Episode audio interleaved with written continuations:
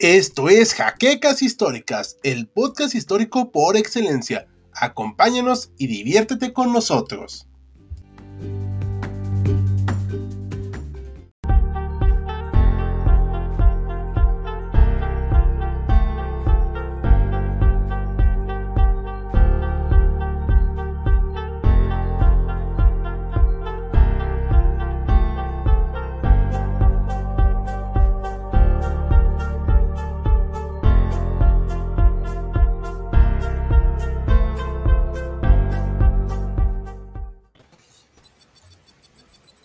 Muy buenas noches a nuestro apreciable público, historiadores y no historiadores. Como podrán darse cuenta, el día de hoy toca charlar sobre esta importantísima guerra que se da entre Perú y Bolivia en 1879. Antes de comenzar, les presento al equipo que como siempre nos acompaña Hal, aquí arriba, el doctor Mariano. Buenas noches a todos.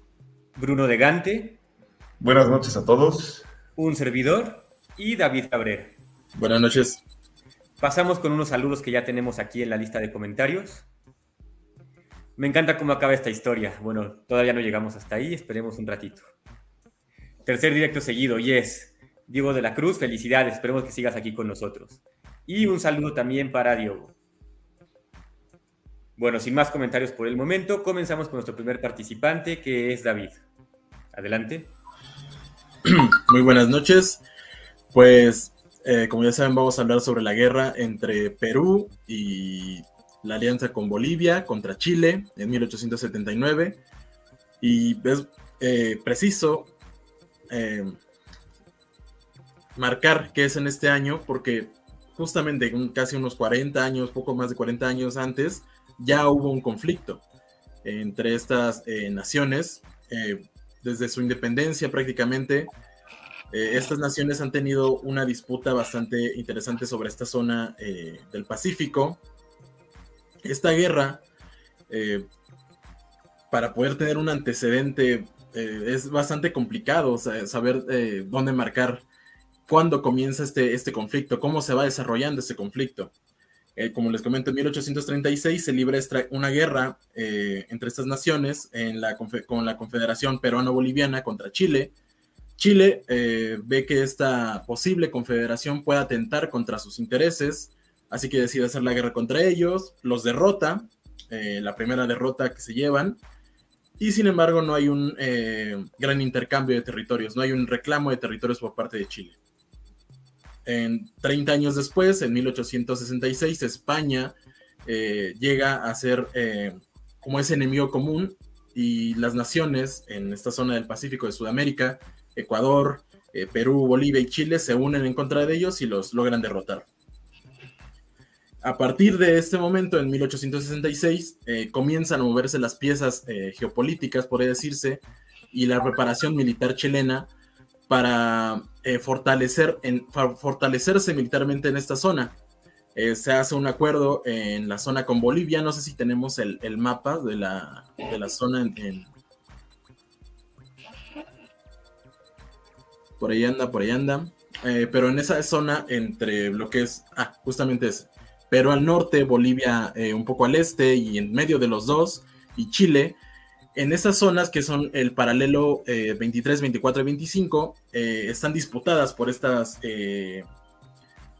naciones, vale la redundancia, nacientes, y por sus recursos mineros. En 1866 se logra un primer acuerdo para poder explotar de manera conjunta entre Bolivia y Chile, entre los paralelos 23 y 24. No están las líneas, pero imagínenselas eh, prácticamente en esa zona media, que es la zona amarilla.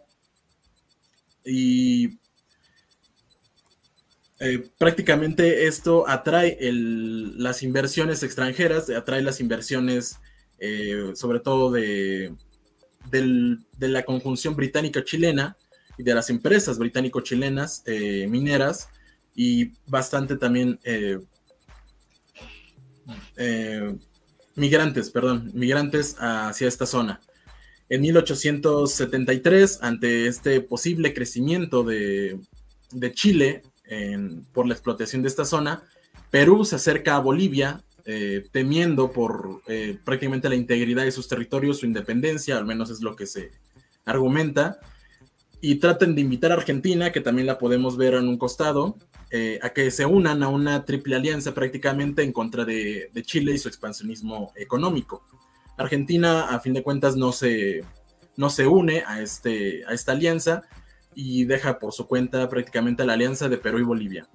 En 1874, eh, después de, eh, un año después de este tratado secreto, un secreto a voces, eh, se firma un nuevo acuerdo entre Chile y Bolivia para eh, reconocer los límites fronterizos. Se reconoce el paralelo 24. Ahora sí ya veo que sí tiene marcado el límite del 24 en esa zona verde donde está eh, Chile. para aplazar el cobro de impuestos en la extracción minera del salitre y del guano, que son también es como se conoce esta guerra, guerra del salitre y del guano, que son los recursos más importantes de la, de la región. Eh, la compañía de nitratos y ferrocarriles de Antofagasta. Si ven, aquí también tenemos Antofagasta prácticamente al norte del paralelo 24. Eh, es la más favorecida por este acuerdo de 1874. No se les va a cobrar eh, impuestos por la exportación durante 25 años. porque es importante también el salitre, porque es, cobra bastante relevancia ya que se inventa la dinamita el salitre es una materia prima para poder generar explosivos y, los británicos eh, meten también su mano. Como les comento, eh, los británicos, eh, en conjunción con el gobierno chileno y las empresas chilenas, ven esta oportunidad para poder explotar masivamente el salitre para sus intereses. En 1876, un par de años después, ocurre un cambio en la presidencia de los tres países. No sé si también tenemos la foto de los, ese es eh, Daza, el presidente boliviano. repetir la foto que necesitas? ¿Perdón? ¿La foto que necesitas cuál es, perdón? Eh, de los tres presidentes, eh, yo lo reconozco, ahí están bien. Ese es Aníbal, Aníbal Pinto, el presidente chileno. El siguiente es Mariano Ochoa, el presidente peruano. Y el último es Hilario, no sé si dije bien el nombre, Daza, que es el presidente boliviano. Este cambio ocurrido en 1876 hace que también, eh, por, lo eh, generalmente, más bien específicamente Daza, quiera cambiar la situación política que está en desventaja, que pone en desventaja prácticamente a los bolivianos. En 1878 eh, pide que se cobre un impuesto de 10 centavos por cada quintal. La verdad, hay ahí si les fallo si un quintal son 46 kilogramos o 100 kilogramos, no encontré referencias cruzadas, pero eh, se impone un impuesto, o que se quiere imponer un impuesto de 10 centavos por la exportación del, salitre del guano. Eh, las empresas chilenas eh, se niegan totalmente acudiendo al tratado que se hace en 1874, justamente. se niegan totalmente Así que eh, se da un plazo más, o menos de un año, exactamente de un año, de febrero de 1878 hasta febrero de 1879 para que se pueda eh, pagar este impuesto. Ya cercano a la fecha, el 12 de febrero, el, gobierno chileno rompe relaciones con, el gobierno boliviano.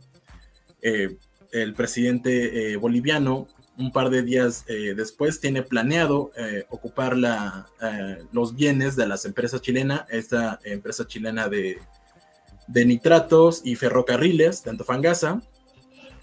Este, planea nacionalizarlas prácticamente y ponerlas a subasta. Perdón, David, disculpa la interrupción. Nos comentan que es Antofagasta. Antofagasta. Antofagasta. Antofagasta.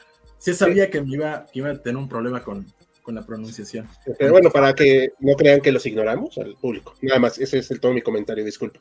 Antofagasta, sí, se me, se me fue una, una por ahí. Antofagasta, eh, esta compañía, eh, les digo, se, se niega hasta el último momento. El 14 de febrero de 1879 eh, procede, sería el día que procedería a embargar prácticamente los, los bienes de esta empresa y ese mismo día, eh, el gobierno chileno envía a, sus soldados a que ocupen esta ciudad de Antofagasta, que es territorio boliviano. esa parte sería como un desarrollo general de, por qué se llega a esta guerra. Eh, de mi parte sería como la primera parte de este antecedente y cómo se va construyendo el conflicto hasta, hasta que revienta en 1879. Max, ¿tienes apagado tu micrófono? Ya, gracias. Muchas gracias, David. Vamos a pasar ahora con comentarios y preguntas que nos ha dejado la audiencia. Saludos desde Perú, saludos desde México, Carlos. Buenas noches, Alejandro. Saludos desde México. Nos saludan desde Chile, los saludamos también a ustedes. O sea, los tres países nos están viendo. Efectivamente. Les recordamos que aquí todos somos amigos, ¿eh? territorio neutral. Somos mexicanos. Años 60 y con la reciente guerra contra España, el presidente de Bolivia de aquel entonces plantea la propuesta de mandar a construir una flota naval al Reino Unido. El Estado se negó por la situación crítica del país, algo que se lamentará años después cuando inició la guerra, efectivamente. Bolivia provocó a Chile con la seguridad de que Perú le ayudaría. Jal Ricardo, te hablan. Esto se va a poner feo, nos dice Felipe Ahumada. Antofagasta. Gracias por la corrección. Perú entró a luchar en una guerra que no era suya. Luchamos por nuestros hermanos y ellos nos dejaron solo. No voy por el resentimiento histórico. Claro, no se trata de eso. Hermandad entre los tres países y cerramos las heridas del pasado que nuestros gobernantes quieren que cicatricen, efectivamente. Alejandro Cadena, hola. Saludos, Alejandro. HC, ¿harás a futuro un directo sobre la guerra de la Confederación Perú-Bolivia contra Chile y Argentina? No lo sé, pero podemos plantearlo para ver si es posible más adelante. Exactamente. ¿Es la de la guerra del Chaco? Ni idea, ¿eh? No sé a cuál guerra se refieren. Pero es interesante que lo podemos investigar. Que ya fue en el siglo XX. Si nos ponen el datito aquí en los comentarios, chicos, pues lo vamos viendo para futuro. Que este claro, sugerencias de temas y todo. Que este tema fue planteado por Bruno, por cierto. Sí, me parece que se, se, están refiriendo justamente a esta guerra a la cual mencionó rápidamente este David, de 1836-37, ¿no? Cuando estaba esta confederación Perú-Bolivia, si no me equivoco. Sí, porque creo que se refiere a la, justamente a la confederación eh, peruano-boliviana, la del 36. Ya. yo, yo, la verdad sí reconozco absolutamente que no tengo ni idea, pero si nos dicen de dónde, pues ya con gusto. Amo su contenido y nuestro contenido te ama a ti, Pirata Estético. Saludos desde El Salvador, saludos a Jorge Ernesto.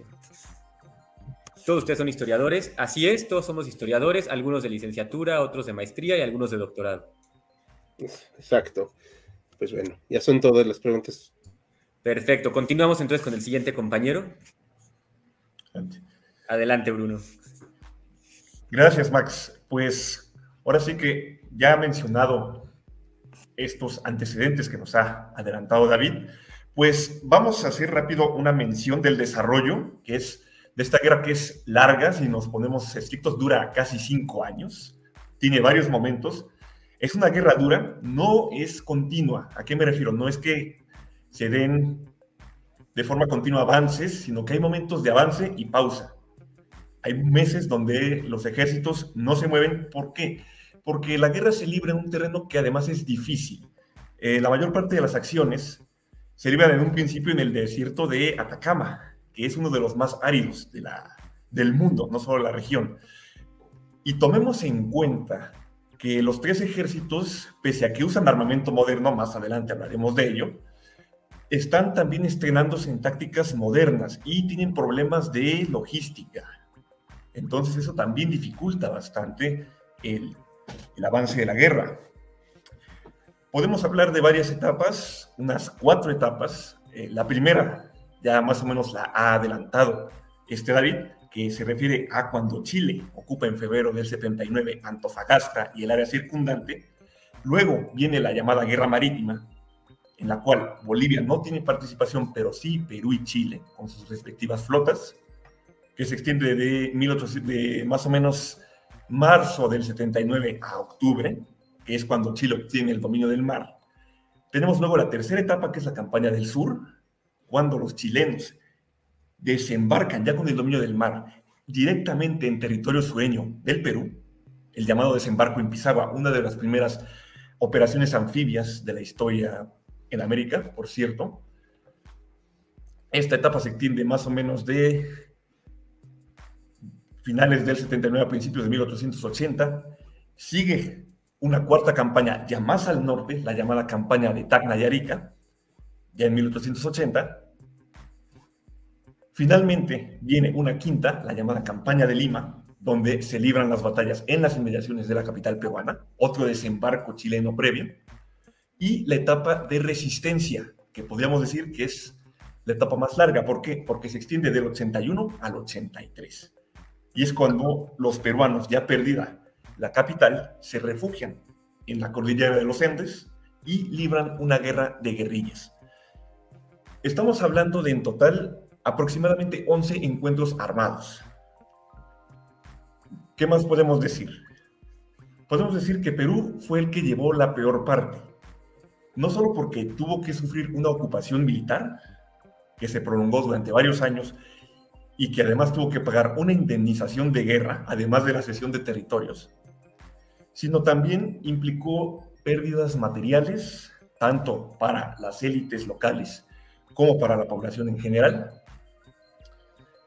Tenemos además que es muy humillante ver cómo un ejército extranjero ocupa Lima exactamente un día antes del aniversario número 350 o 60, me parece, de que Lima hubiera sido fundada. Más, ¿Qué más podemos hablar? Una guerra donde se implican diversos sectores sociales. El ejército chileno hay no solamente los soldados profesionales, sino también levas, en la cual se recluta a hombres desempleados de diversos estados sociales, obreros o incluso de clases menesterosas. En Perú hay mucho sector indígena y campesino que se vuelve aún más evidente en la etapa de guerra de guerrillas. Bolivia también tiene su propio sector de indígenas combatiendo en su propio ejército y oficialías criollas, sobre todo en el ámbito peruano. También no se puede dejar de lado participación de mujeres en los tres bandos. Supongo que los espectadores de México conocerán la palabra soldaderas. Aquí tampoco es la excepción, en el sur tampoco hay excepción. Hay mujeres participando en las marchas de los soldados, ayudan con la recolección de víveres, a curar heridos e incluso participan en combate. En el asunto de Chile son muy conocidas, por ejemplo, tenemos a Irene Morales y Filomena Valenzuela, las llamadas cantineras, que serían como el equivalente a las soldaderas de aquí de México. Ambas fungen como enfermeras y ambas combaten. De hecho, Irene Morales y Filomena Valenzuela tienen sus primeras acciones en la llamada Bahía de en el desembarco de Pisagua. Entonces, y en la resistencia peruana también se va a dar participación femenina. Dicho todo esto de forma general, me gustaría hablar, pues, ya de forma más detallada de cómo se da, cómo se da esta guerra que se da por pausas. Tenemos en un primer momento la ocupación de Antofagasta y el área circundante. El 18 de marzo, Hilarión Daza, el presidente de Bolivia, declara la guerra. Chile va a corresponder un par de meses, eh, un mes después, en abril, declaran guerra a Perú y a Bolivia. El 23 de marzo viene la llamada Batalla de Calama. Esta no tiene participación Perú. En ella participa solamente Chile contra Bolivia. Y es una victoria chilena, pero tenemos un héroe que ha trascendido a lo largo de las décadas para Bolivia, que se llama Eduardo Avaroa, que comanda la defensa de la ciudad. Él va a morir en combate. Después de la batalla de Calama es cuando Perú interviene y aquí viene, como se señalaba, la guerra marítima. ¿Cuál es el plan de Chile? Chile necesita bloquear los puertos peruanos. ¿Por qué es importante bloquear los puertos peruanos? Porque así dificulta a Perú el comercio y también dificulta a Perú la, la recepción de armas. Tenemos dos batallas importantes. Tenemos la batalla de Iquique, que es una especie de una pequeña victoria para Perú, porque Perú hunde el barco, la corbeta Esmeralda, y el general Miguel Grau se cubre de gloria y muere el héroe Arturo Prats en el lado de Chile. Pero tenemos unos meses después la batalla de Angamos, que es cuando Chile obtiene ya la supremacía naval. Sigue después. Ah, por cierto, en Angamos es donde muere Miguel Grau y donde los chilenos capturan el barco acorazado de El Huáscar, de los peruanos. Lo van a usar en futuros bloqueos. El 2 de noviembre del 79 viene el desembarco en Pisagua y unas semanas después viene la batalla de San Francisco. Hay que decir que la coordinación entre aliados, entre bolivianos y peruanos, no, no se da. Por eso, hay, esa se puede explicar muchas de las derrotas que tienen. La batalla de San Francisco, Chile, la libra la defensiva, rechaza los ataques peruano-bolivianos. Luego, a finales de noviembre viene la batalla de Tarapacá, que es una victoria peruana y boliviana, frena tantito el avance. En breve cierro ahorita la exposición, pero como señalaba, eh, no es una victoria decisiva, los chinos van a continuar avanzando.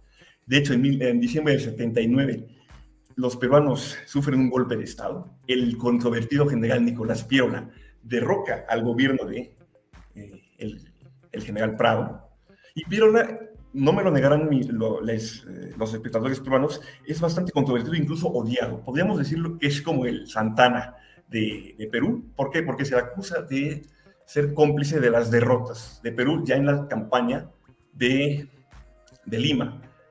Eh, antes de Lima sigue la campaña de Tacna y siguen victorias chilenas en Los Ángeles y en el campo de la Alianza y la toma de Arica, y dos batallas, la batalla de Chorrillos, ya en campaña de Lima, que pues se menciona que Arturo, que, el general Cáceres, eh, prócer peruano, le había propuesto a Piola hacer un contraataque mientras los chilenos celebraban la victoria, porque estaban saqueando el pueblo de Chorrillos.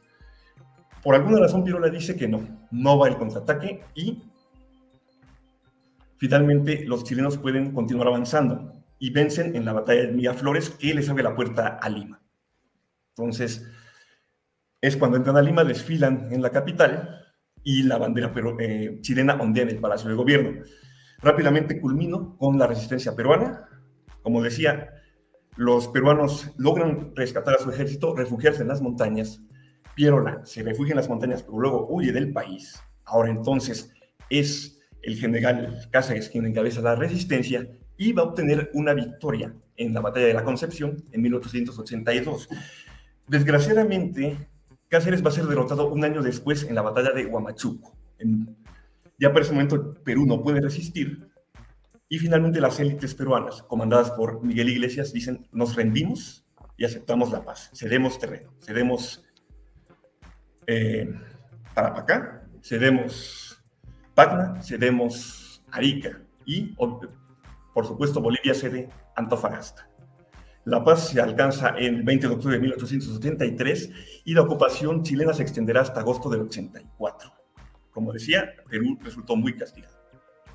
Con esto cierro la exposición. Perfecto, muchas gracias Bruno. Pasamos entonces con comentarios y preguntas que nos han dejado aquí. Vamos a verlos. Lauricio Cazón, gran historia, mucho contenido. Saludos de un escritor desde Argentina. Saludos, Lauricio. Francisco González nos dice, saludos desde Irapuato, primeros machi. Saludos, Francisco. Eh, como comentario para complementar a Max, este es uno de nuestros patrocinadores eh, de la página. Ustedes pueden unirse por la módica cantidad de 29 pesos mensuales. Nos apoyan, obtienen stickers y ya subiremos las insignias. Ya las tenemos en nuestro poder para que cada mes con mes tengan un nuevo rango. ¿Ok? Aquí lo de primeros. Sí, ahí en el, en el chat en, en vivo, en la página de YouTube sí se ve que es un avión Maki. Pero pues son stickers diferentes, ¿va? Pero muchas gracias, Francisco, y muchas gracias por ser nuestro patrocinador. Ahora sí, sigue Maximiliano. Perdón. Continuamos.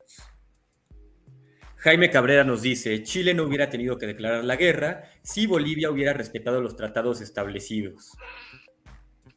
Felipe Ahumada, Chile no hubiera invadido Antofagasta de no amenazar con rematar empresas de capital chileno, solo por no pagar los 10 centavos adicionales por tonelada de salitre.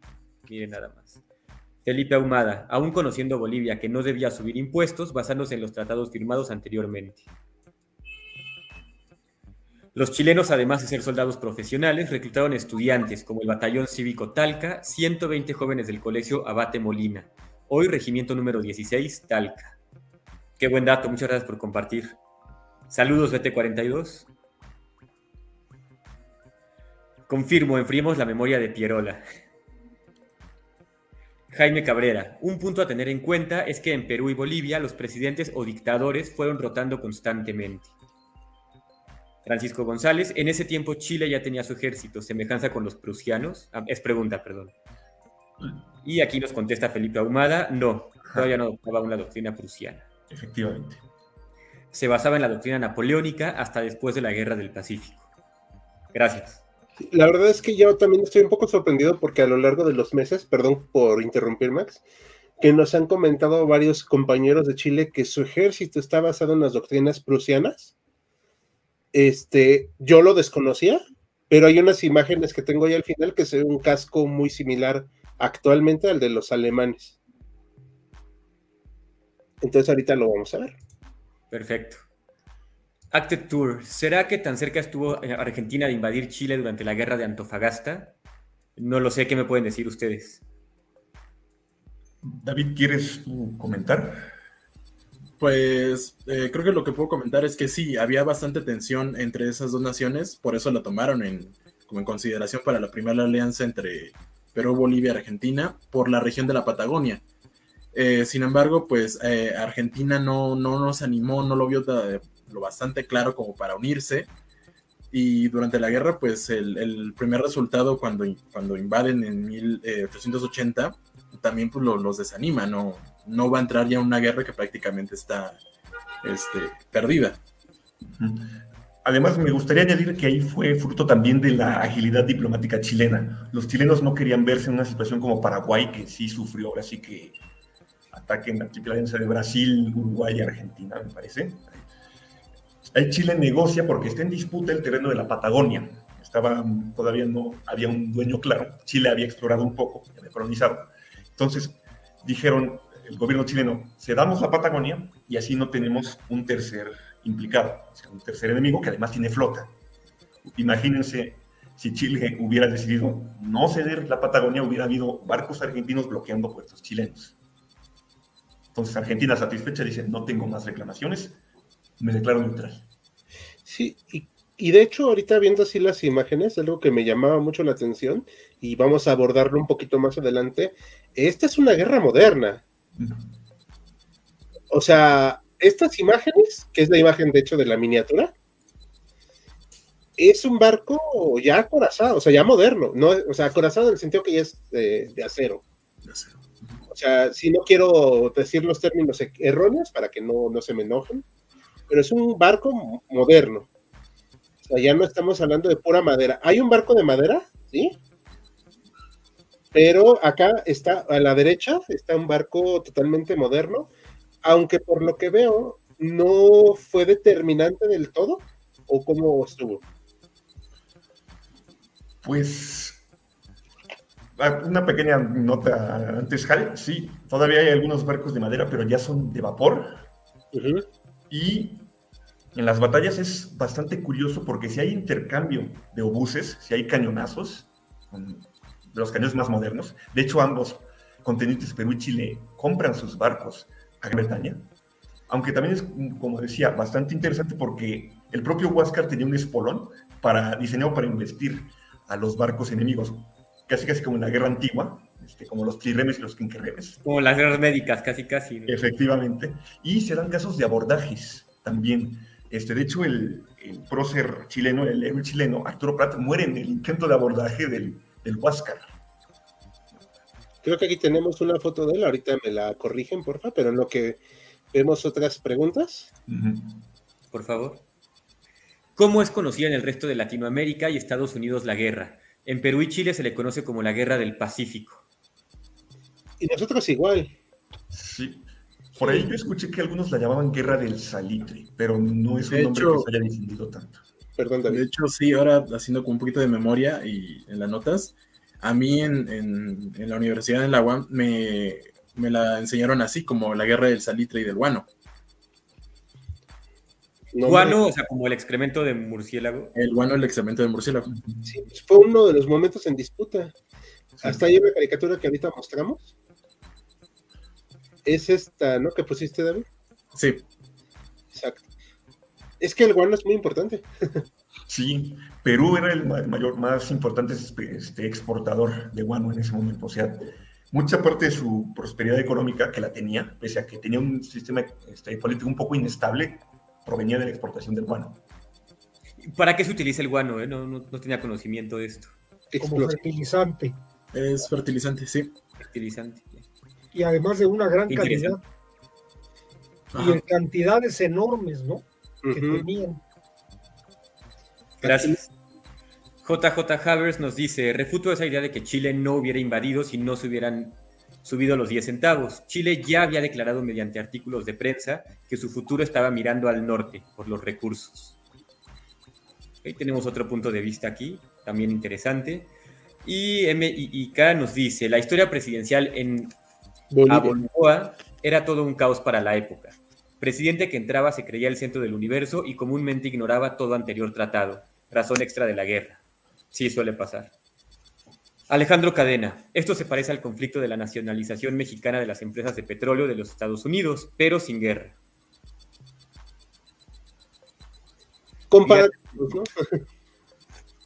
Chile actualmente usa un uniforme militar parecido al alemán de la Segunda Guerra Mundial. No sabía que deben ser muy elegantes entonces. Y el casco, el casco es como el casco de los del ejército alemán de la Segunda Guerra Mundial. El Aquí está. ahí están, mira. Argentina pudo unirse a la alianza, pero Bolivia fue el principal opositor a su integración antes del conflicto, porque tenía problemas limítrofes con ellos y Chile negoció la neutralidad argentina. Jaime Cabrera, yo creo que Chile no veía necesario conflictos entre vecinos, sobre todo cuando hay fronteras calientes donde no hay una delimitación oficial y pensando que está rodeado de tres países diferentes. Sí, pues sí, no, no convenía. Dano, saludos desde Perú. La guerra era también estancada. Perú y Bolivia, más que cooperar, lucharon por separado y dejando muchos cabos sueltos y al final dejarle el grueso de la guerra a Perú. Aquí voy a hacer un anuncio, Max. Eh, agradezco a BT42 que se ha vuelto uno de nuestros nuevos miembros en el canal. O sea, ya tenemos más miembros actualmente y agradecemos de verdad mucho esta cooperación. No saben cuánto nos ayuda para seguir produciendo videos porque, bueno, ya lo hemos dicho varias veces, pero es bueno reiterarlo, hacer videos no es barato. Así es, pues muchas gracias BT42 y bienvenido al grupo. Así que chicos, ya saben, les va a tocar un poquito de salario este mes. Va. Ahora sí, perdón. Alejandro Cortés, creo que ya tenían barcos chapados. Cero fanfics locos, llegué algo tarde, no te preocupes, bienvenido y pues a ver el resto del programa. Hola historiadores, saludos. Oh, justo en la batalla de Iquique. Dano, sí, la mayoría de barcos modernos de ese entonces se pidieron a Reino Unido, en caso de Perú. BT-42 yo lo conozco como el combate naval de Iquique. Diego de la Cruz, Guerra del Pacífico o Guerra del Guano y del Salitre, como nos decía Bruno, exactamente. Cero fanfics, la Guerra del Salitre, Guano Pacífico y no sé qué más. Muchos nombres por lo que veo. Jaime Cabrera, un dato interesante es que el Huáscar no tenía la munición Palitzer y no pudo penetrar el blindaje de los blindados chilenos en la batalla de Angamos. Acted Tour. La guerra se dio por el total control de la zona de Antofagasta, pero ¿qué opinan que al final los recursos de la zona de los que explotan son las, son las empresas extranjeras y no nacionales? A ver, chicos, ¿ustedes opinan? Creo que ese es, creo que ese es un punto interesante. Eh, nada más para puntualizar, esta es una guerra, estamos hablando del guano, del salitre, y son materias primas, materias primas que ni los chilenos, ni los peruanos, ni los bolivianos procesaban, las vendían, las exportaban, y las exportaban básicamente, en el caso de Chile, eh, Perú y Bolivia, primero a Inglaterra, después también va a introducirse como cliente Francia, y se van a introducir como clientes con contratos, contratos a largo plazo. Eh, Estados Unidos en esta época, la segunda mitad del siglo XIX, ya está dándole un codazo a Inglaterra para que se salga de América y Estados Unidos controle el mercado eh, latinoamericano.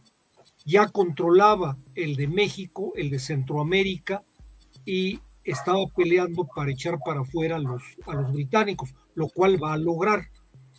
Entonces, yo independientemente de todo lo que se ha hablado, creo que aquí está la mano, no diríamos negra, la mano blanca de las potencias imperiales de la época, que curiosamente las tres, Inglaterra, Francia y Estados Unidos, se declararon neutrales, pero por debajo del agua, cada una se dedicó a apoyar a sus consentidos. Estados Unidos, con alguno de los presidentes de Perú, ya tenía amarrado, y creo que después lo llegaron a, a cuajar, el tener bases militares en Perú y tener concesiones específicas para la cuestión del guano. Entonces Estados Unidos apoya a Perú en esta guerra y Gran Bretaña apoya a Chile. Claro, los dos por debajo del agua, no se enfrentaron directamente. Y este creo que no podemos perder de vista la parte del negocio internacional en esta guerra, ¿no? Los realmente beneficiados, tanto del guano como del salitre, no eran ni Perú ni Chile, eran Estados Unidos, Inglaterra y Francia. Sí. sí, digo que también al final, y esta es mi opinión nada más, y solo mi opinión, ellos también se metieron al juego, o sea, los países involucrados, sin defender a ninguno, ni culpar a ninguno. Estoy tratando de ser lo más neutral posible, porque al final ni son mis países. O sea, ellos mismos le entraron al juego, ¿no? O sea, al final cada uno fue buscando por su lado y pues el conflicto se desató por una u otra razón. Bueno, obviamente. Como suele pasar, ¿no? Como suele pasar, claro, por supuesto. De Ahora alguna manera, cada quien le echó leña a su fuego, ¿no? Para su beneficio. Sí, que bien pudieron no haberlo hecho. Pero yo no creo por, por el mercado. Yo creo que una parte muy importante de las decisiones que tomaron los gobernantes de cada uno de los países de Perú, Bolivia y Chile tienen que ver por las presiones diplomáticas de Estados Unidos e Inglaterra. ¿no? No creo que hayan sido decisiones totalmente autónomas de los países.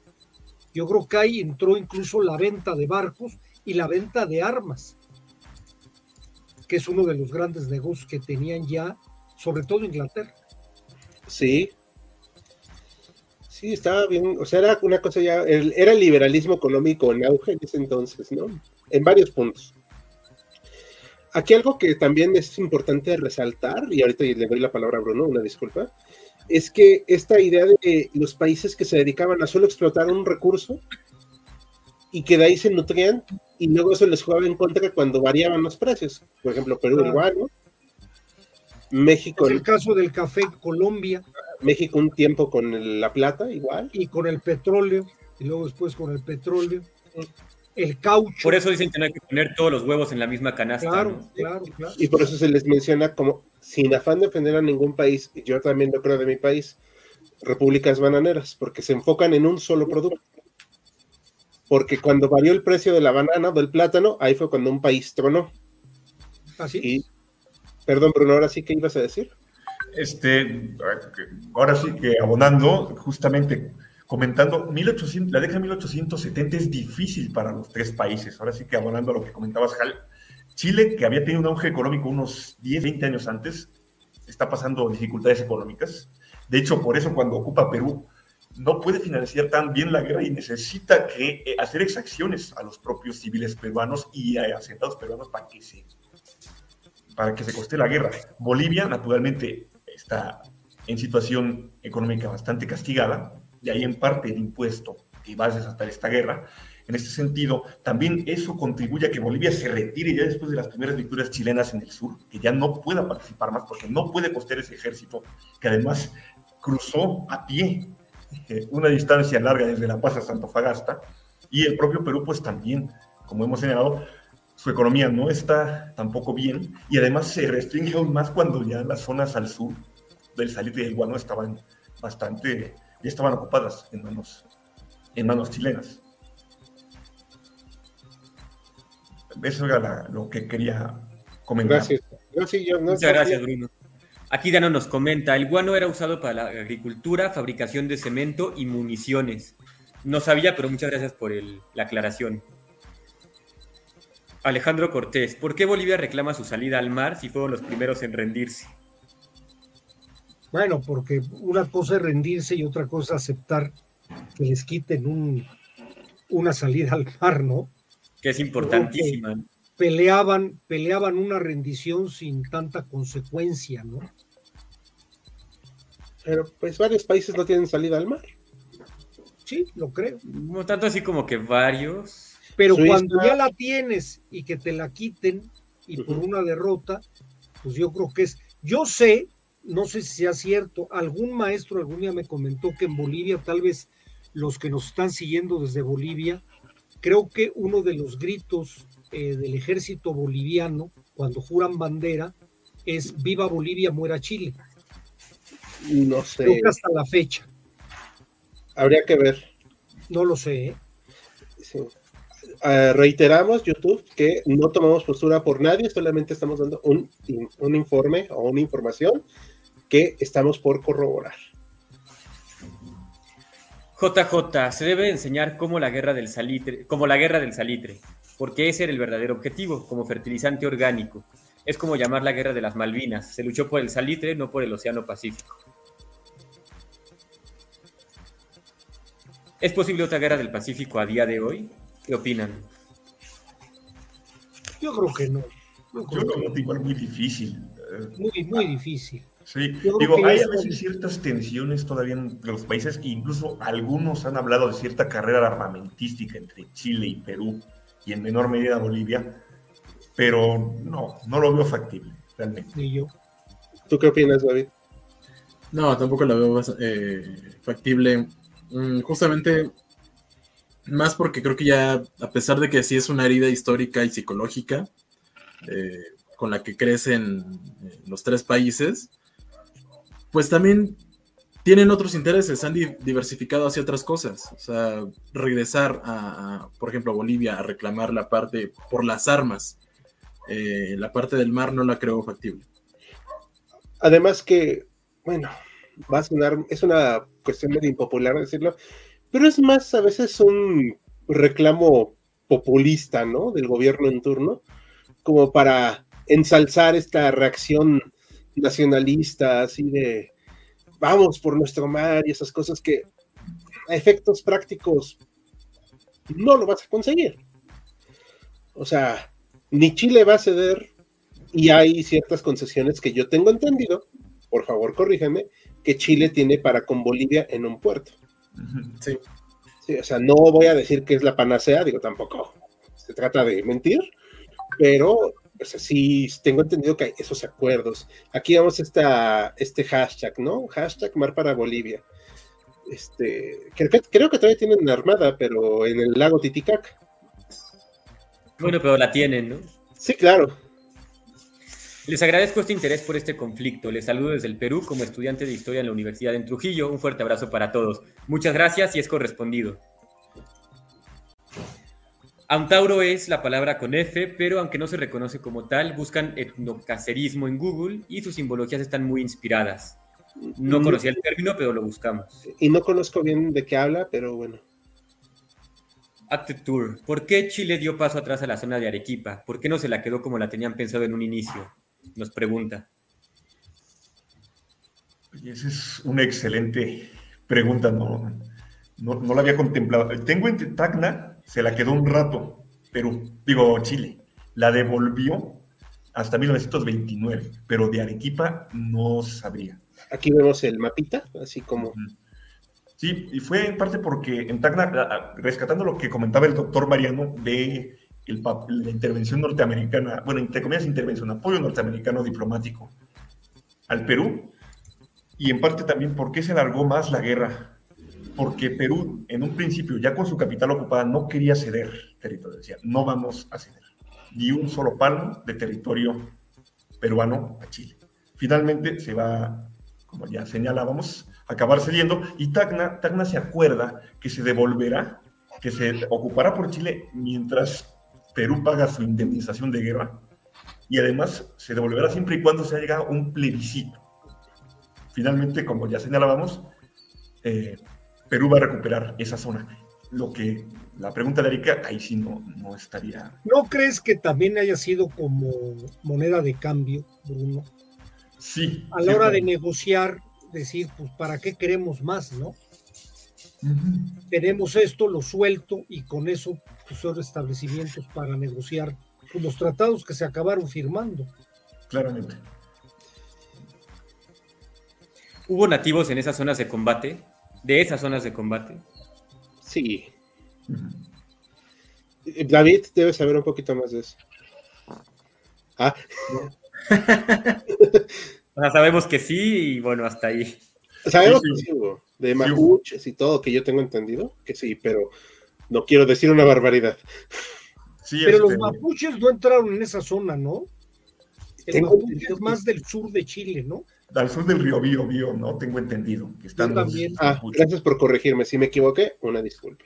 Sí, pero a ver, no estoy tan seguro del ejército de Chile, que, por cierto sí estaba curtido en los combates contra los mapuches, pero como señalábamos, el ejército boliviano sí tenía un gran amplio extracto de gente de, indígena y Perú también, sobre todo en la etapa de resistencia. Ok, voy, voy a poner otras preguntas, perdón. Un dato curioso en la Guerra del Pacífico, la provincia de Arequipa declaró su independencia para que las tropas chilenas no los atacasen. No eso, eso, ha pasado en muchos países. También en la guerra en México contra los Estados Unidos, el Estado de México se declaró neutral, el Estado de Zacatecas igual, y obviamente Yucatán. Ah, Yucatán se separa y declara su independencia y se declara neutral.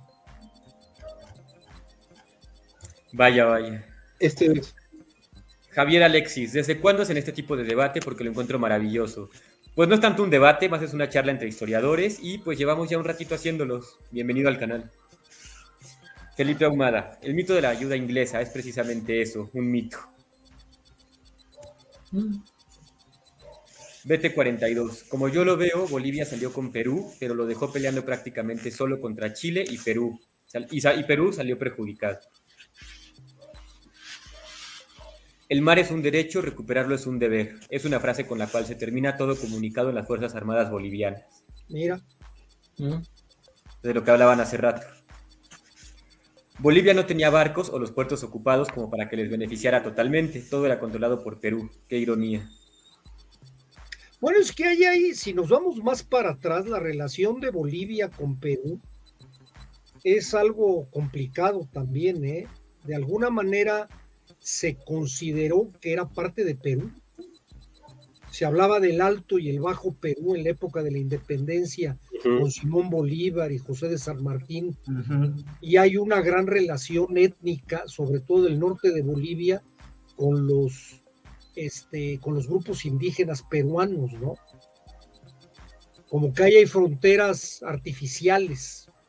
Es como el caso de Chiapas con Guatemala en México, ¿no? realmente es la misma población, la misma etnia. Alguien fue el que le puso el escuchate de por medio, ¿no? Ay, pero sí, es bien complicado el tema. Es complicado, ¿no? Es muy complicado, es muy complicado. Sí, este, aquí apoyamos que Chiapas es el de México, así que no. ¿Y Guatemala? No puedo opinarlo porque si no. Ya Guatemala lo aceptó. Ya, es raro que alguien. No, es que preguntaba Maximiliano mi postura respecto a Guatemala, pero. Pues, ah, Así es. Respecto a toda Centroamérica no puedo emitir mi opinión, pero digamos que el imperio mexicano algún día se reunirá. A ver si no nos funan por eso. Germán Luis, la guerra con Chile demostró que Perú estaba en un centralismo total. Solo hubo tropas de la costa hasta que Cáceres los convenció a los pobladores andinos a unirse a la guerra, pero ya era muy tarde. Perfecto. Pues bueno, pues sí, ahora sí que pasar al siguiente tema, ¿no, Max? Para que no nos agarre el tiempo. Sí, pasamos entonces con David. Adelante. Sí, pues igual, creo que sería eh, esa parte de rematar todo este, eh, esta charla que hemos tenido y abordar las consecuencias. O sea, después de que Chile ocupa, eh, ocupa Lima, derrota a Bolivia, de los derrota en, tanto en la forma terrestre como en la forma marina, marítima, perdón, pues la derrota significa un duro masazo para ambas naciones, para Perú para Bolivia. Después de que se ocupa Lima, los peruanos se ven obligados a firmar el Tratado de Ancón en octubre de 1883, por el que Perú cede la provincia de Tarapaca, es que está ahí al norte, a Chile, además de determinar que la ocupación, la ocupación por un periodo de 10 años de las provincias de Tacna y Arica, las, las estamos hablando, esas que están ahora en, el norte, en la frontera entre ambos países, acá, en, prácticamente en, al, arribita de su, pantalla. Creo que teníamos otra donde se ve más claramente, sí, aquí, donde en estas regiones eh, pasan ahora todo este, lo que es en verde, lo que es Chile. Ahorita vamos a hablar de por qué le regresan eh, la provincia de Tacna. Eh, después de ese tiempo, eh, esos 10 años que dan como plazo, se iba a celebrar un plebiscito, como ya mencionó Bruno, para determinar a quién le correspondiera su dominio. Este plebiscito pues se fue aplazando, se fue aplazando, nunca se realizó como tal, sino hasta 1929, en el que se acordó que Chile permanecería con la soberanía en, Arica y Perú recuperaba Tacna. Eh, un año después eh, del, tratado que se hace por separado con Perú, a Bolivia le toca pues eh, reconocer la pérdida de los territorios con el Tratado de Valparaíso o el Tratado de Paz, por el que Bolivia renuncia a toda la franja costera, toda esta parte que es blanca, amarillenta, que se ve en 1879, que era de su pertenencia hasta antes del conflicto, junto con la provincia de Antofagasta. Eh, todos sus recursos incluidos, eh, los minerales, el nitrato, el cobre, el guano y el salitre. De esta manera, pues eh, Bolivia, el país andino, pierde definitivamente, como ya lo hemos mencionado, como he sido una parte central de esta charla, su acceso al Océano Pacífico. Posteriormente, hasta 1904, se firma un tratado de paz y amistad que ratifica los acuerdos de 1884 a cambio de que Chile garantizara eh, un libre acceso eh, al puerto de Arica eh, y la capital boliviana de La Paz, también como mencionaba Hal, si hay un, acceso al puerto de Arica que conecta con La Paz. para el pueblo de Bolivia, pues la derrota hasta la actualidad continúa siendo un golpe enorme psicológicamente en el orgullo nacional. se le atribuye justamente también a, a, los problemas actuales que tiene internamente Bolivia, esta guerra que pues, se perdió pues hace 139 años. Eh, múltiples presidentes, múltiples han sido los intentos para intentar convencer al, gobierno chileno para que se acceda, eh, aunque sea un corredor, un pequeño paso, pero que sea de, eh, soberanía boliviana, pero pues no han obtenido ningún éxito. Y creo que sí, justamente esa parte de que muera Chile es bastante, bastante correcto, porque los sentimientos antichilenos son un tema bastante significativo actualmente todavía en Bolivia. El ganador, pues el ganador, Chile, consigue salir de esta crisis económica, también que, mencionaba Bruno, que viene desde 1875, cuando comienza a decaer su, economía. Algo que hay que saber es que las tres, eh, las tres naciones están en, crisis económica. La que sale totalmente fortalecida es Chile, eh, además de, que logra eh, la anexión de todas estas zonas que vemos en, el mapa, ¿nos puedes pasar al, otro mapita que estaba como con rojo y azul? Creo que está más adelante, más adelante, para allá, Ese. Es, todas estas, estas zonas son las que se anexa eh, de Bolivia y de Perú. suma cerca de 180 mil kilómetros cuadrados, con territorios ricos en yacimientos minerales, eh, dentro de los ganadores, eh, pues también se cuenta a Gran Bretaña, porque no mucho tiempo después de que se anexionan estas zonas, eh, las que gestionan los minerales, la extracción de minerales, pues son los propios británicos. En, resumen, ya para comenzar a, acabar esta, esta parte, pues las tres naciones habían entrado en guerra en medio de severas crisis económicas, pero el resultado fue adverso para la alianza de Perú y Bolivia Chile sale fortalecido en todos los sentidos. La victoria pues también le da eh, una hegemonía militar en la zona, en la zona del oeste del, continente, eh, del subcontinente sudamericano. Eh, su influencia militar pues también se hace presente en las siguientes décadas, igual como el dato que también hemos tocado a lo largo de la, de la charla. es que en 1885 un grupo de militares prusianos viene a estudiar en las academias chilenas. Eso ya es un poco un año después de, terminada la guerra. Y los chilenos adoptan el estilo del uniforme, algunas marchas y costumbres prusianas. Eh, podemos ver aquí la, eh, cómo se asemeja. Eh, justamente todos dicen, lo asemejan directamente a la Segunda Guerra Mundial, pero pues ese estilo prusiano, ese estilo viene del siglo XIX, no es justamente que venga de la Segunda Guerra Mundial, sino el estilo prusiano se corre hasta la Segunda Guerra Mundial. Y con esos, el steel helmet, el, casco de acero, los boches, el uniforme ese como un, gris rata, eh, y pues también eh, adoptan el entrenamiento y la disciplina militar que, que viene con los prusianos, y forman parte en, algunas de las ceremonias eh, chilenas. Y creo que eso sería eh, hasta, hasta lo, que, lo que trajo la guerra prácticamente.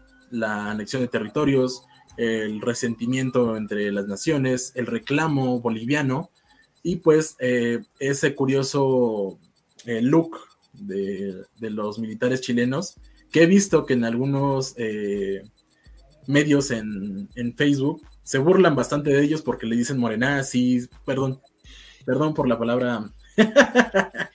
No te preocupes, a ver si a YouTube se le olvida pronto. Sí. Perdón, perdón. Eh, bueno, esos. Se burlan. Cruz Algo que hay que aclarar siempre, y esto es muy molesto hasta el día de hoy de hacerlo, y tomando un poquito la palabra con N, es que creen que automáticamente alemán significa eso. No. O sea, es un problemón constante y no quiere decir que tengas esas tendencias, ni mucho menos. Digo, le pasó a Finlandia, porque ellos usaban la, esta esvástica, no la vamos a poner, pero este, la, ponían, en sus fuerzas armadas y pues la mitad de Europa desgarrándose, ¿no? Así, no, ¿por qué? Y les explican, no, mira, o sea, lo usamos desde hace mucho tiempo, o sea, no ellos no inventaron ese símbolo. y, así Finlandia de... Por cierto, algo que nos comentan acá antes de pasar este, a más comentarios. Eh, digo, está bien, nos, lo podemos corregir. Sucre es la capital de Bolivia, La Paz es la sede de gobierno. Así que, pues, para que lo. Sí. Disculpas. Sí, no pasa nada, pero siempre es bueno. David, yo, yo quería hacerte una pregunta, porque lo mencionaste de que los territorios con los que se queda Chile eran ricos, además del salitre y del guano, y hablaste del cobre.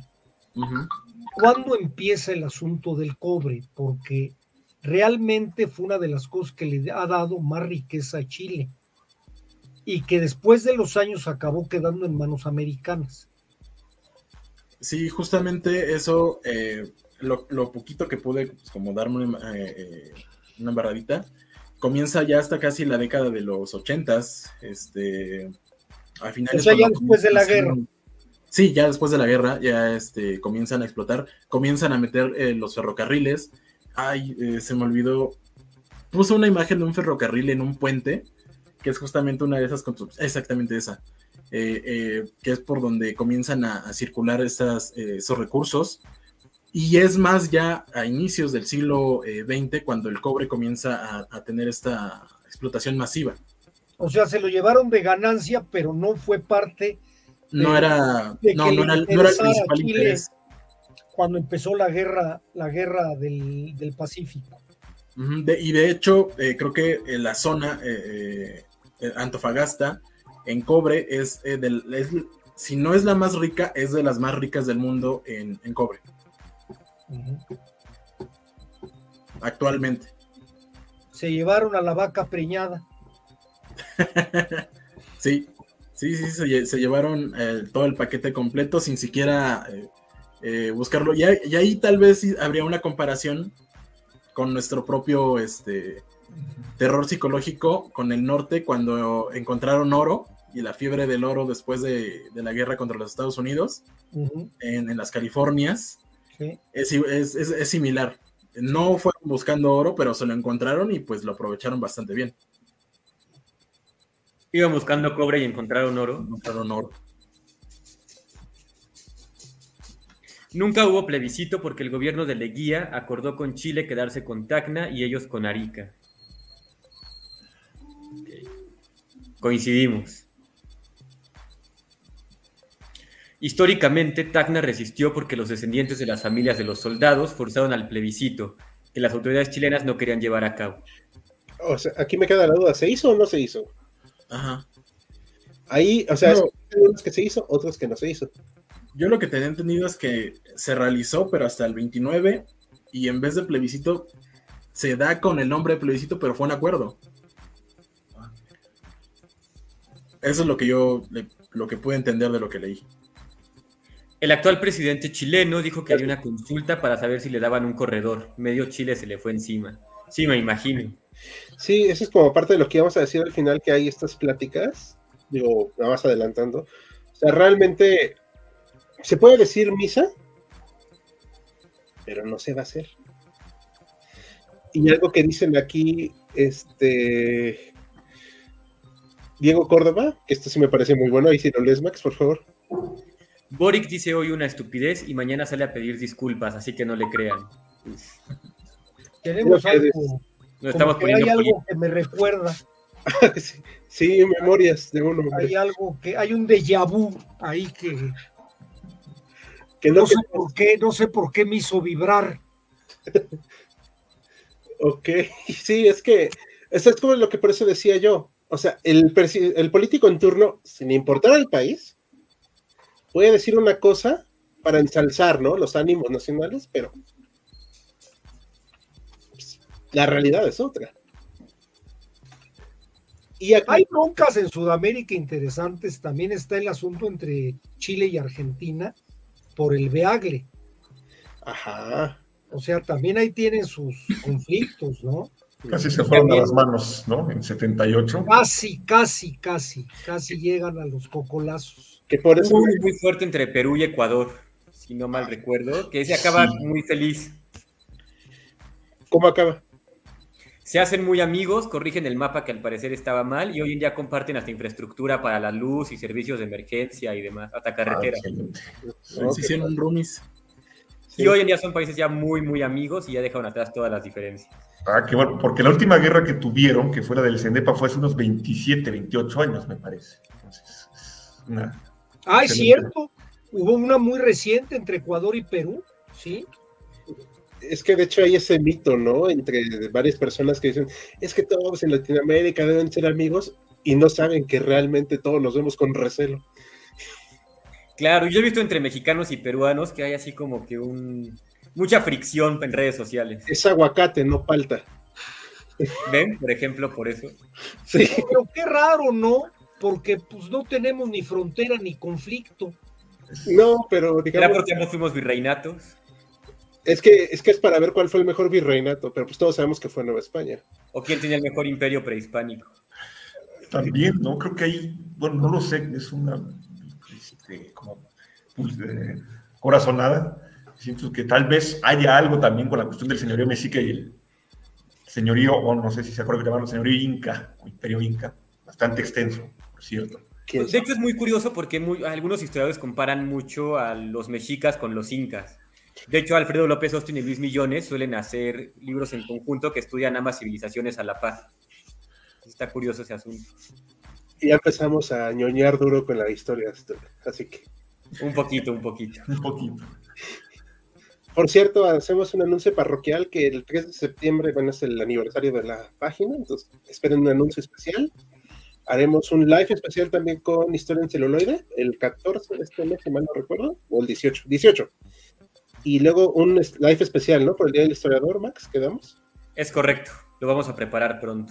Exacto. Así que, pues bueno, este, aquí nos dice BT42. Espalda. Espalda. ¿Es No voy a hacer ese comentario, Jal, ve lo que hace. Sí. Pero bueno, ahora sí, seguimos. No se acepta discurso de odio. Sí, continuemos. Le toca entonces a Bruno de Gante ya para finalizar con las participaciones. Bien. Pues, Un- disculpen, disculpen, disculpen. sí. Este, antes, eh, yo me tengo que retirar. Este, como les avisé antes de la, de la transmisión. Ah, sí. Este, perdonen por, por dejarle así a la, a la hora. Este, y muchas gracias por, por el espacio. Nos vemos en Al otra ocasión. gracias a ti por participar. Gracias, David. Estamos viendo. Nos vemos próximamente. Chao. Buenas noches, David. Bien. Pues para justamente para este tema que es del equipamiento y armamento, quiero retomar tanto lo que ha comentado David como lo que ha expuesto Hal. Como dijo Hal, estamos hablando de una guerra moderna. Como pudo ver la audiencia, tenemos como portada la imagen de una ametralladora Gatling. Y efectivamente, los ejércitos, los tres ejércitos, poseen armamento bastante nuevo para la época. Tenemos aquí en la imagen los fusiles de retrocarga Chassepot, de origen francés, que los franceses los estrenaron en la guerra franco-prusiana con bastantes buenos resultados.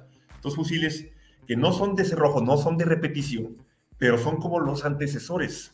Cargas el cartucho por detrás y ya disparas, te ahorras toda la tramoya de cargar por el cañón. También se ve mucho la aparición de fusiles Martin Henry, que también vemos aquí, de origen británico, que algunos conocerán de forma célebre por las guerras zulúes, por ejemplo, o las expediciones a Afganistán, los británicos. Tenemos, como ya señalaba, la ametralladora Gatling, usada en la guerra civil estadounidense. Tenemos además cañones de retrocarga. Los chilenos usan los cañones Krupp, tanto de montaña como de campaña, y los peruanos usan otros de origen británico cuyo nombre ahorita he perdido, pero me parece que, ah, eh, Blakely. Eh, efectivamente, aquí está el fusil Chaspot. Tenemos además que en cuestión de uniformes, los tres, bueno, aunque esto es más bien universal o muy occidental, los tres usan moda francesa, es decir, usan los kepis, los tres ejércitos. También si nos remontamos a México, la guerra de intervención, se usan los kepis. Y de hecho la influencia francesa se ve sobre todo en el ejército peruano. Aquí podemos, podríamos confundirlo, si no fuera por la bandera, que los chilenos usan prácticamente un, una, eh, muy parecido con el ejército francés. Eh, Pantalones rojos. Así es, así es. Eh, los peruanos usan un uniforme blanco, un uniforme más, un poco más austero, pero reitero, los kepis.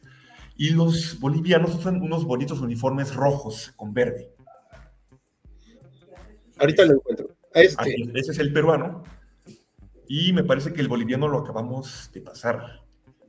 Efectivamente, unos preciosos uniformes rojos con blanco que me parece que la guardia del Palacio de Gobierno sigue usando a la fecha como uniforme de gala. Oye, como había mencionado este David, después de la Guerra del Pacífico, los chilenos adoptarán ya la indumentaria y tradición militar prusiana. Empezaremos a ver oficiales chilenos portando Pickelhaubes, estos célebres cascos del pico, y más tarde el Stahlhelm, después de la Primera Guerra Mundial, luego el M35, hasta los años 50, que es cuando Chile ya adopta una indumentaria más estadounidense, si podemos verlo así, armamento y eh, equipamiento estadounidense. En el ámbito del mar, ya lo habíamos mencionado, hay buques ya de tipo acorazado o de vapor, tanto de Perú como de Chile, y el barco monitor es el que usan. Tienen también goletas, tienen también, me parece que corbetas. En el ámbito de las tácticas, ahí es distinto y se va a ver más tarde también en la guerra, tanto de Estados Unidos contra España y la guerra estadounidense-filipina, como en la Primera Guerra Mundial. Armamento moderno, con tácticas que no, que no son modernas, entre comillas, pero sería injusto tacharlo así, porque apenas los generales y oficiales están acostumbrando y están sacando provecho de cómo usar ese armamento. Entonces tenemos que los ejércitos marchan no en eh, formación abierta, como más tarde se va a inaugurar en la Primera Guerra Mundial, sino en formación de columna cerrada, tipo guerra napoleónica. De hecho, el general chileno Baquedano, que es el que dirige la campaña de Lima, es terrible con sus soldados porque ordena directo asalto frontal. En la batalla de Chorrillos, en la batalla de Arica, en la batalla de Miraflores, asaltos frontales. Y le dicen sus oficiales, no conviene, general, hacer un flaqueo, no. La bizarría y la, la valentía chilena se demuestran cargando de frente. Eso es muy los chilenos van a romper en los combates cuerpo a cuerpo, porque también se usa mucha bayoneta a las fuerzas peruanas, pero a un precio bastante alto. Perdón por interrumpir, pero eso es muy al estilo francés, ¿no? Como luego de la Primera Guerra Mundial. Totalmente de acuerdo, efectivamente. Es la escuela francesa. Perú, dato curioso, va a seguir empleando la, va a seguir siendo de la escuela francesa hasta mediados del siglo XX. Si nos remontamos a la guerra de Perú y Ecuador del 41, vamos a ver que Perú porta los mismos uniformes franceses también. México también va a seguir obedeciendo bastante la costumbre francesa. Como decíamos, Chile es la excepción. Básicamente eso era lo que, lo que se refería, lo que se refería a armamento. Eh, los ejércitos no son tan numerosos, no, no veremos así masas de cientos de miles de hombres en los campos de batalla, como por ejemplo sí se da en la guerra civil o en la guerra franco-prusiana. Eh, de hecho, Chile llega a reclutar en su momento de apogeo a 42 mil hombres, entre voluntarios y forzosos. Bolivia no se sabe, ni Bolivia ni Perú se sabe también cuántas tropas llegó a reclutar. Creo que Perú llegó a reclutar más o menos 30 mil. Y Bolivia llegó a comprometer, si tenía 2 millones de habitantes en esa época, llegó a comprometer aproximadamente el 2% de su población este, masculina. Reitero, eso no quita lo sangriento de esta guerra, que es bastante costosa, no solamente por las bajas, Además, dato curioso, Chile no tiene servicio de intendencia de enfermería, por eso recae mucho en las soldaderas, en las cantineras. También muchas bajas son por hambre y por sed. Como decíamos, el desierto de Atacama es terrible, como ustedes matos. Sí, eso no, es el desierto más seco del mundo, ¿no? Efectivamente.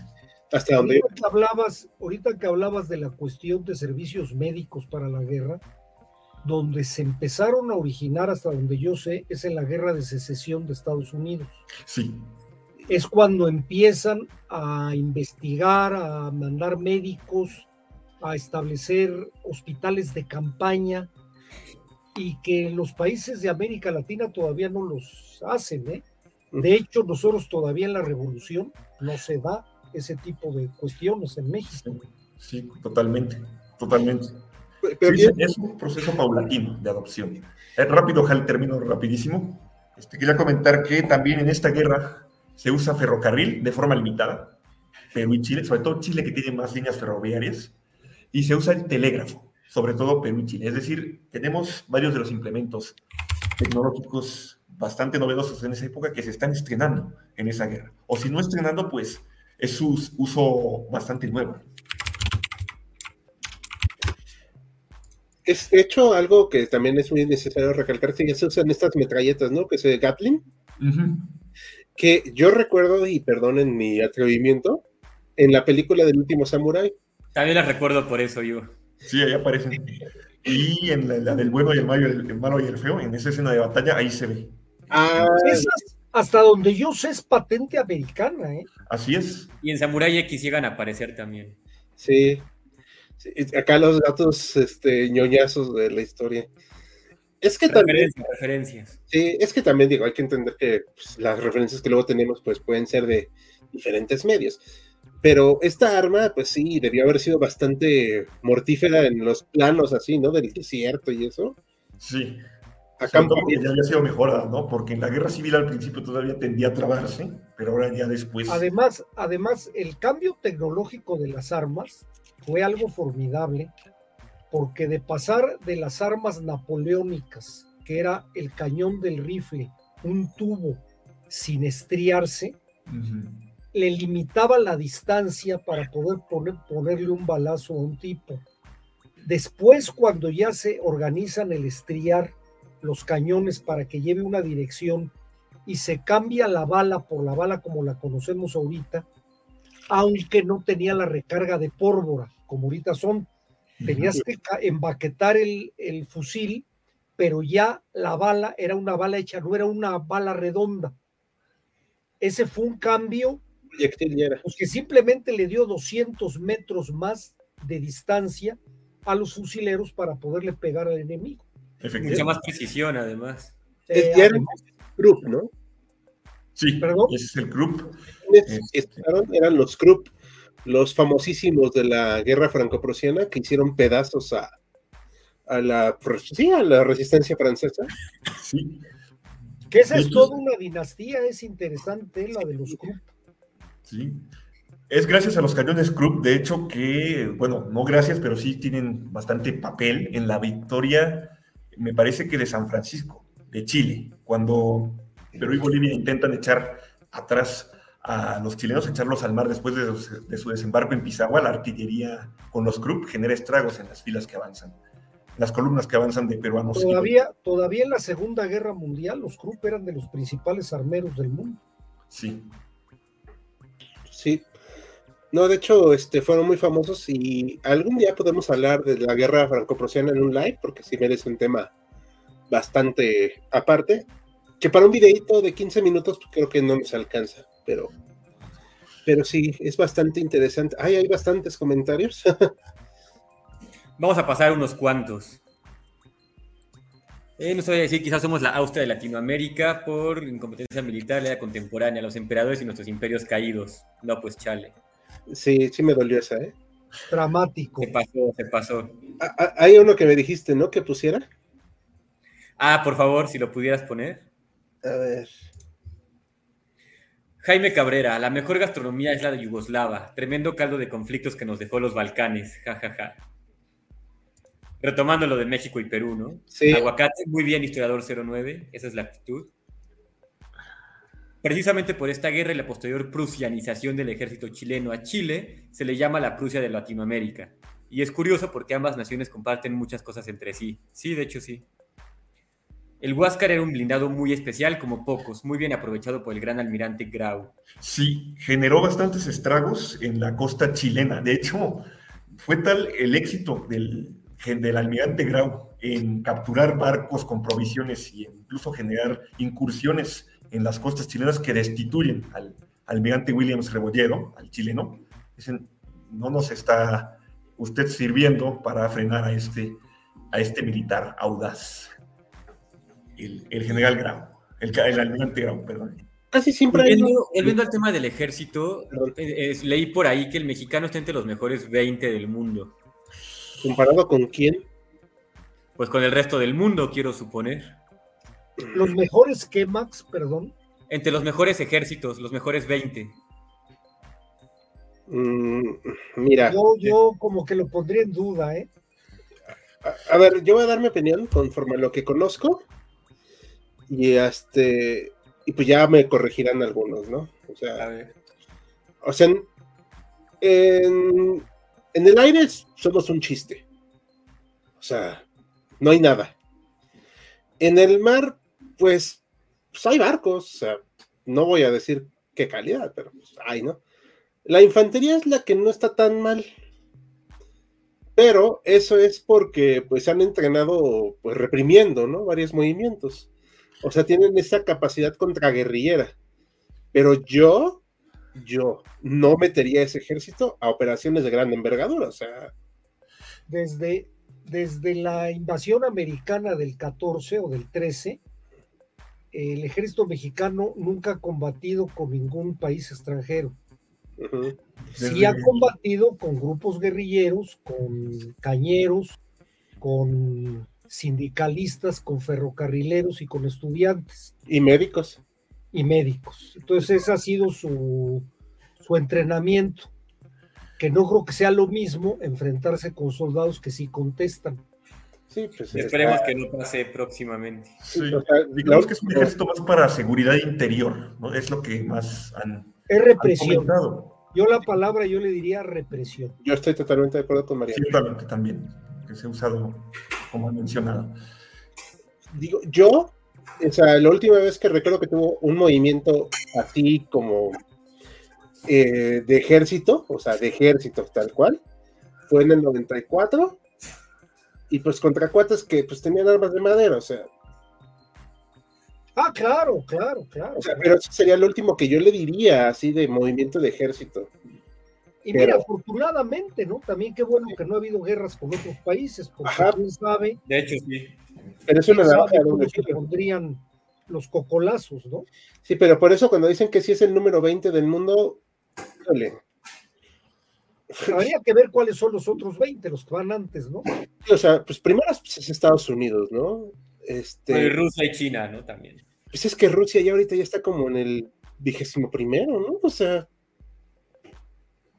por lo que ha mostrado. Ucrania no, no le ha ido muy bien.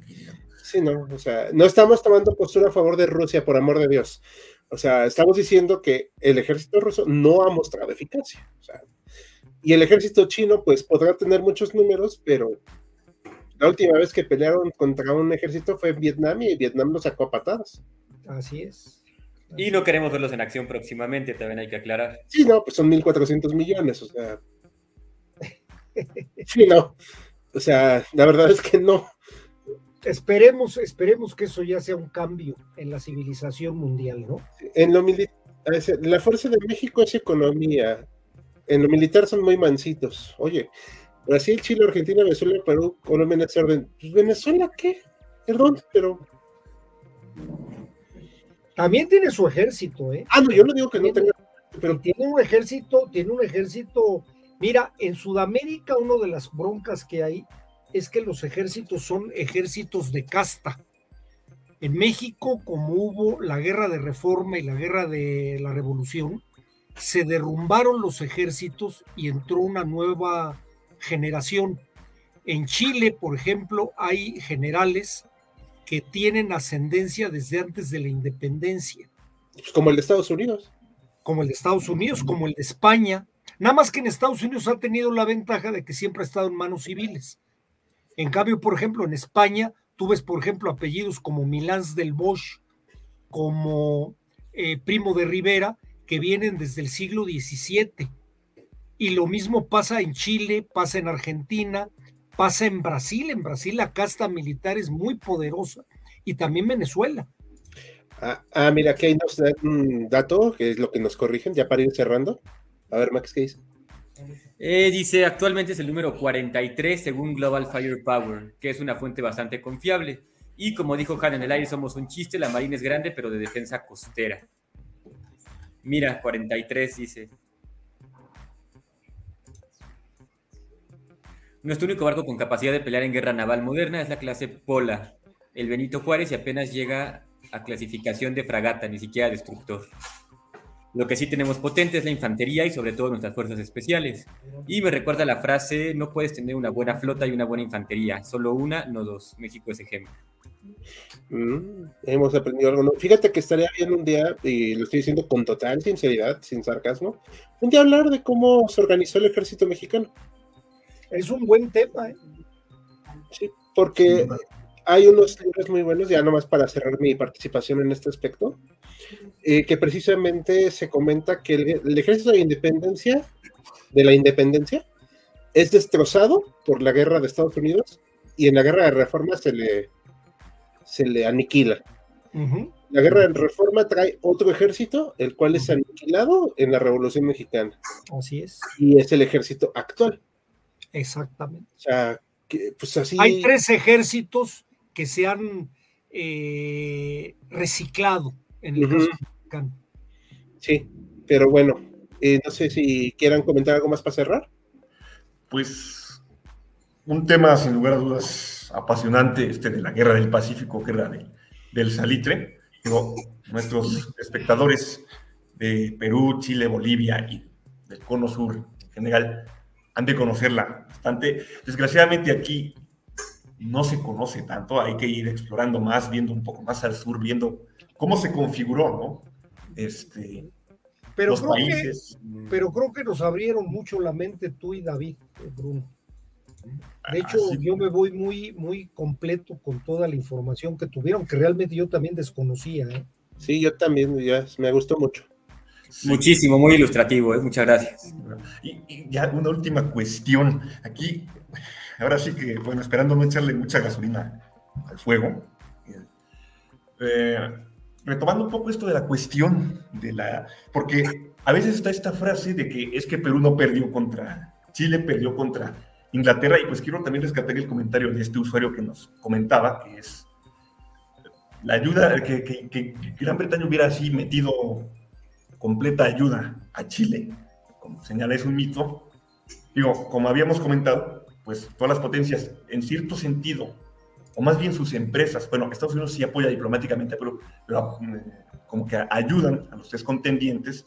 Tengo entendido que Gran Bretaña, como gobierno, no apoya directamente a Chile, son las empresas británicas.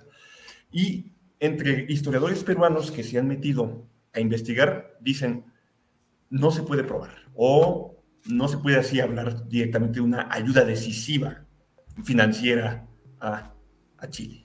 En este sentido. puede haber cierta simpatía, cierta cercanía de Chile con Inglaterra, pero no podemos estar hablando de que directamente le ayudó así mano negra de Inglaterra. Este sentido. Sobre todo porque argumentan que en las primeras historiografías generadas, entre los propios peruanos dicen, no se menciona el asunto. Entonces, reitero, sí hay, en mi postura, implicación hasta cierto punto de las potencias, pero no podríamos estar hablando directamente así de que Perú perdió contra Inglaterra, siendo Chile un instrumento. Esa sería mi postura.